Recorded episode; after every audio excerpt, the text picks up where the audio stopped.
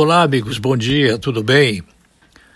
Quero dar parabéns para a Secretaria de Estado da Infraestrutura e Mobilidade, que tem entre as suas prioridades realizar a conservação das rodovias em Santa Catarina para é, manter a qualidade das estradas melhor do que usualmente as estradas estão. O tráfego de veículos com excesso de peso é o principal causador do desgaste do asfalto e uma parceria entre esta Secretaria de Infraestrutura e a Polícia Militar Rodoviária permite a ação preventiva de fiscalização do excesso de carga nas vias.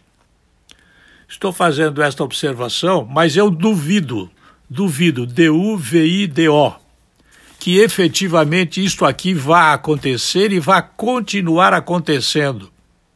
Se a balança da estrada estragar, imediatamente tem que haver, do lado desta que estragou, uma segunda que possa efetivamente ser reposta para que a tradição do controle do peso dos veículos seja continuada, seja na BR 470 ou seja eh, na 101 ou qualquer outra estrada que esteja dentro dos programas estadual e federal. É preciso fiscalização. O problema está aí. Existe muita nota fria. O caminhão sai com uma carga de 10 mil quilos e a nota fiscal sai com uma carga de 2 mil quilos. Esta é a realidade.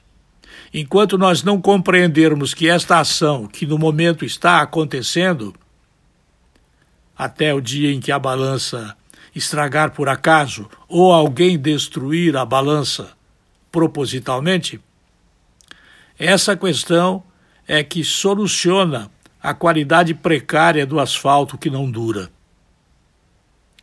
Os motoristas são os piores prejudicados, mas são os que menos obedecem ao problema de transportar cargas com notas falsificadas. Eu volto a falar do assunto. Até logo mais.